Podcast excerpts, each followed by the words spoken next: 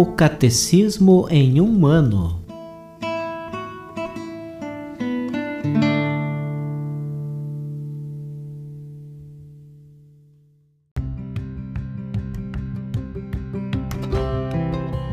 Olá, eu sou Antônio, seminarista da Diocese de Ponta Grossa, no Paraná. Você está ouvindo o podcast O Catecismo em um ano. Vamos ler todo o Catecismo da Igreja Católica ao longo de 365 episódios. Estamos utilizando a tradução em português apresentada pela CNBB em 2013, baseada na edição típica em latim. Baixe o plano de leitura por meio de um link que você encontra na página do Instagram, arroba o Catecismo em um ano, ou na descrição deste podcast.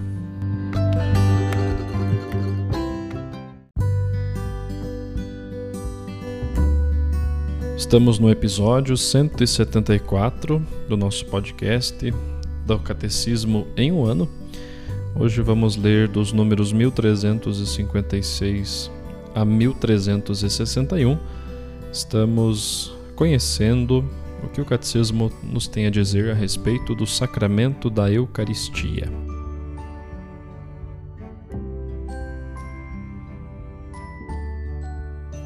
O sacrifício sacramental, ação de graças, memorial, presença.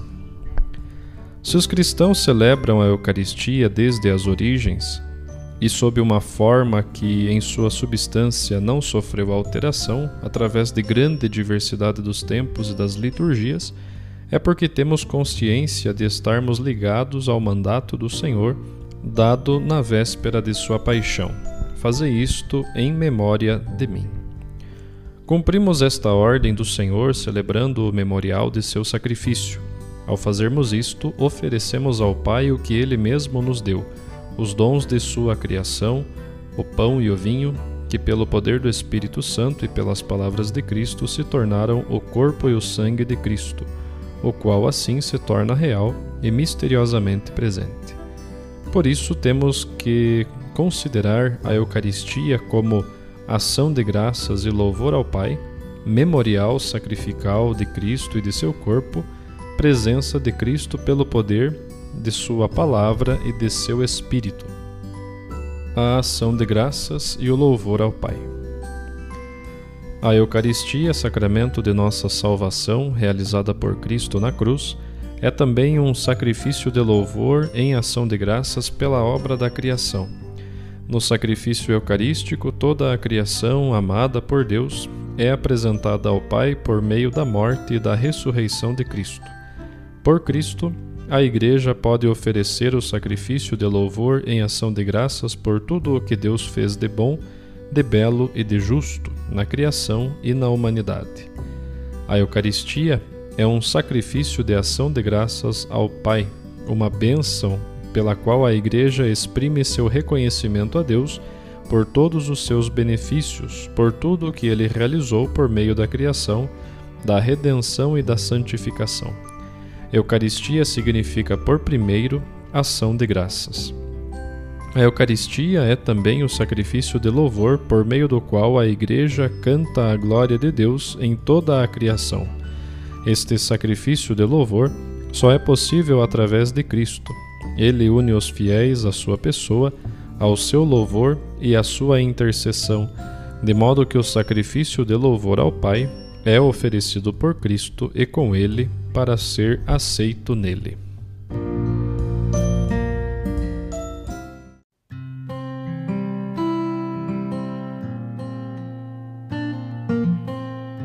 Continuemos ouvindo as catequeses do Papa Francisco esta foi pronunciada na audiência geral em 3 de janeiro de 2018.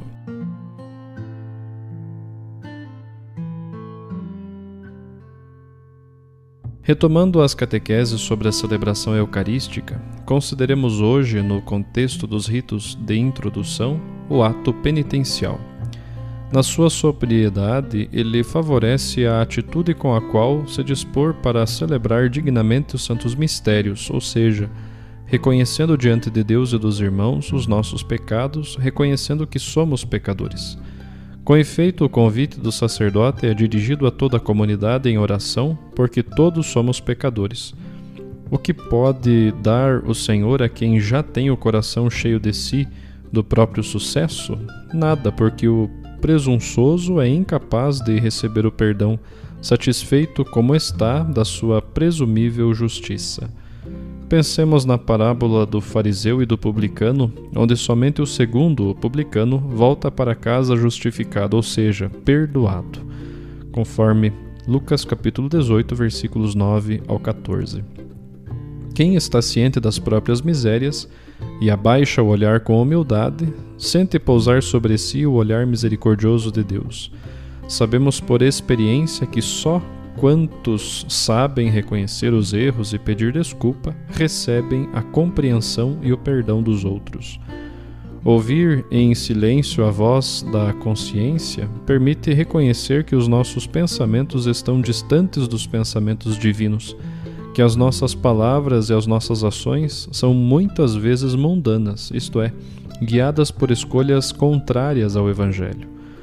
Por isso, no início da missa, realizamos comunitariamente o ato penitencial mediante uma fórmula de confissão geral pronunciada na primeira pessoa do singular. Cada um confessa a Deus e aos irmãos que pecou muitas vezes por pensamentos e palavras, atos e omissões. Sim, também por omissões, ou seja, que deixei de praticar o bem que poderia ter feito. Sentimos-nos muitas vezes bons porque dizemos: Não fiz mal a ninguém.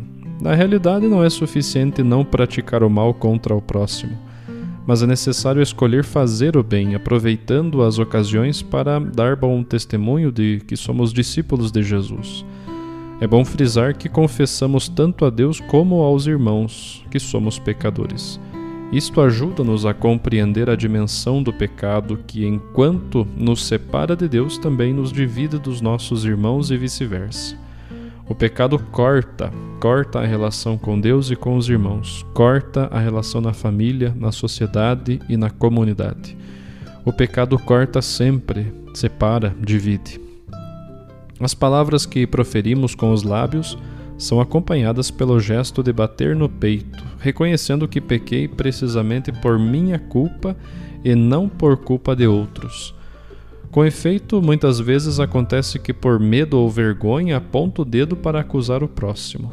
Custa-nos admitir que somos culpados, mas faz-nos bem confessá-los com sinceridade.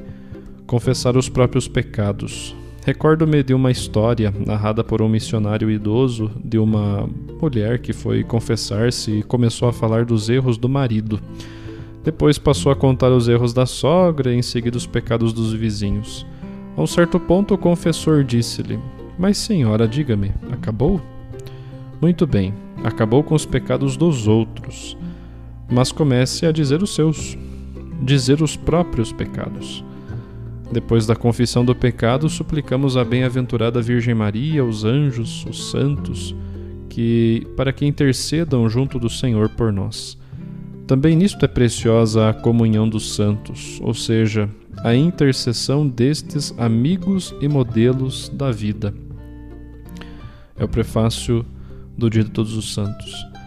Eles, os santos, sustêm-nos no caminho rumo à plena comunhão com Deus, quando o pecado será aniquilado definitivamente.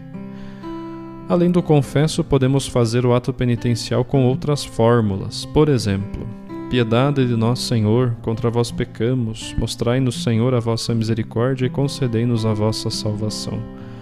Especialmente aos domingos podemos fazer a bênção e aspersão da água em memória do batismo, que cancela todos os pecados. Como parte do ato penitencial, também é possível cantar o Kyrie eleison. Com esta antiga expressão grega, aclamamos o Senhor, Kyrios, e imploramos a sua misericórdia. A Sagrada Escritura oferece-nos luminosos exemplos de figuras penitentes que, caindo em si mesmas, depois de terem cometido o pecado, encontram a coragem de tirar a máscara e abrir-se à graça que renova o coração.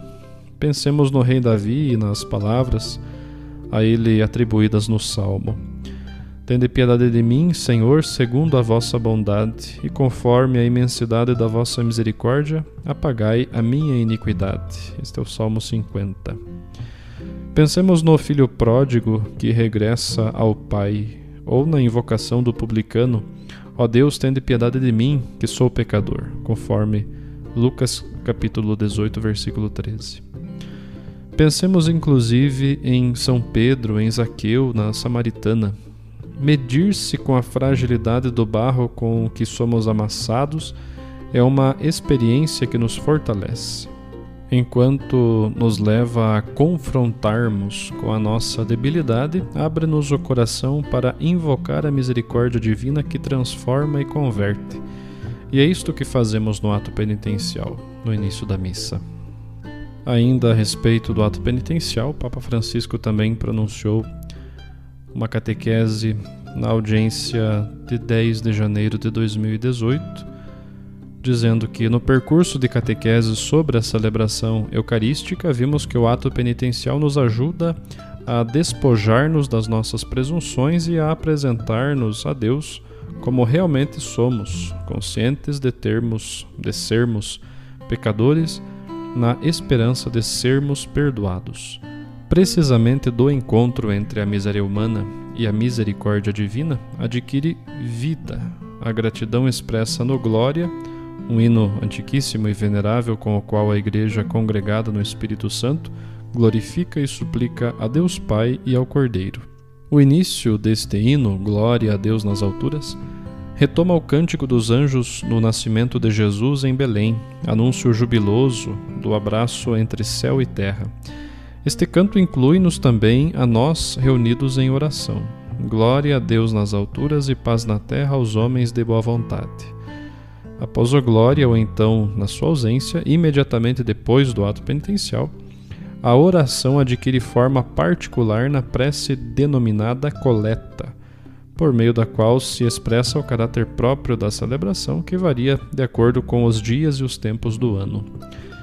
Mediante o convite Oremos, o sacerdote exorta o povo a recolher-se com ele num momento de silêncio, com a finalidade de tomar consciência de estar na presença de Deus e fazer emergir, cada qual no próprio coração, as intenções pessoais com as quais participa da missa. O sacerdote diz: Oremos. E depois há um momento de silêncio e cada um pensa naquilo de que precisa e deseja pedir na oração.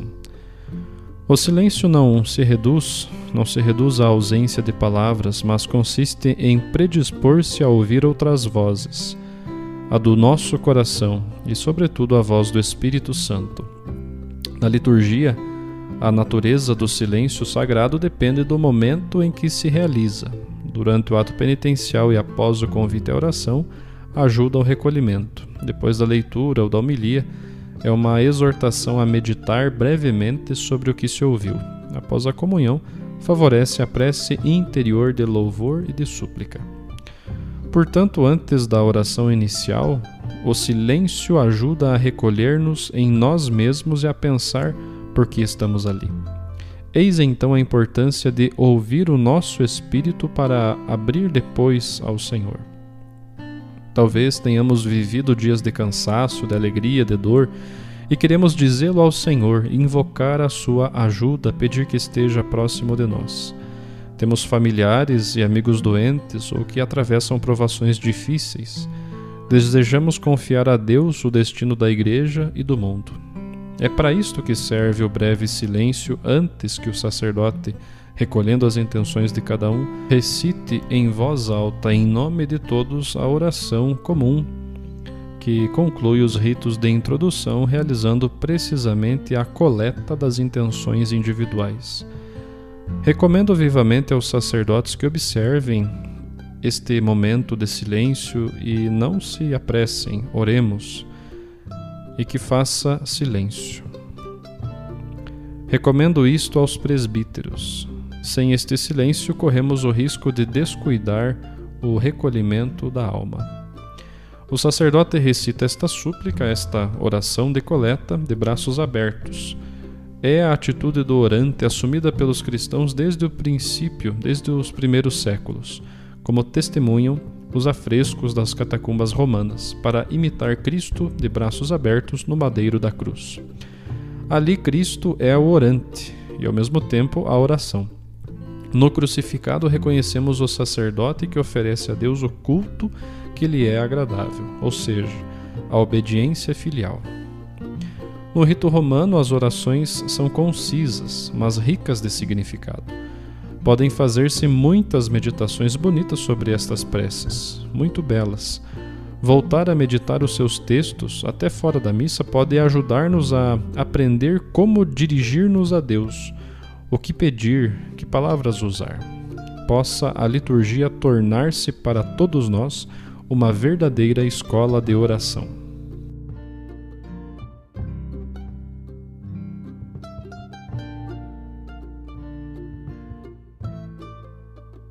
Os textos das catequeses papais encontram-se na íntegra no site da Santa Sé, vatican.va.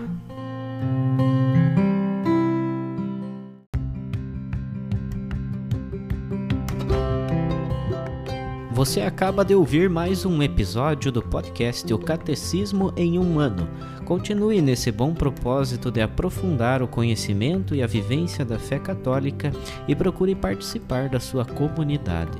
Rezemos por todos que estão fazendo esse caminho de leitura do Catecismo. Até amanhã!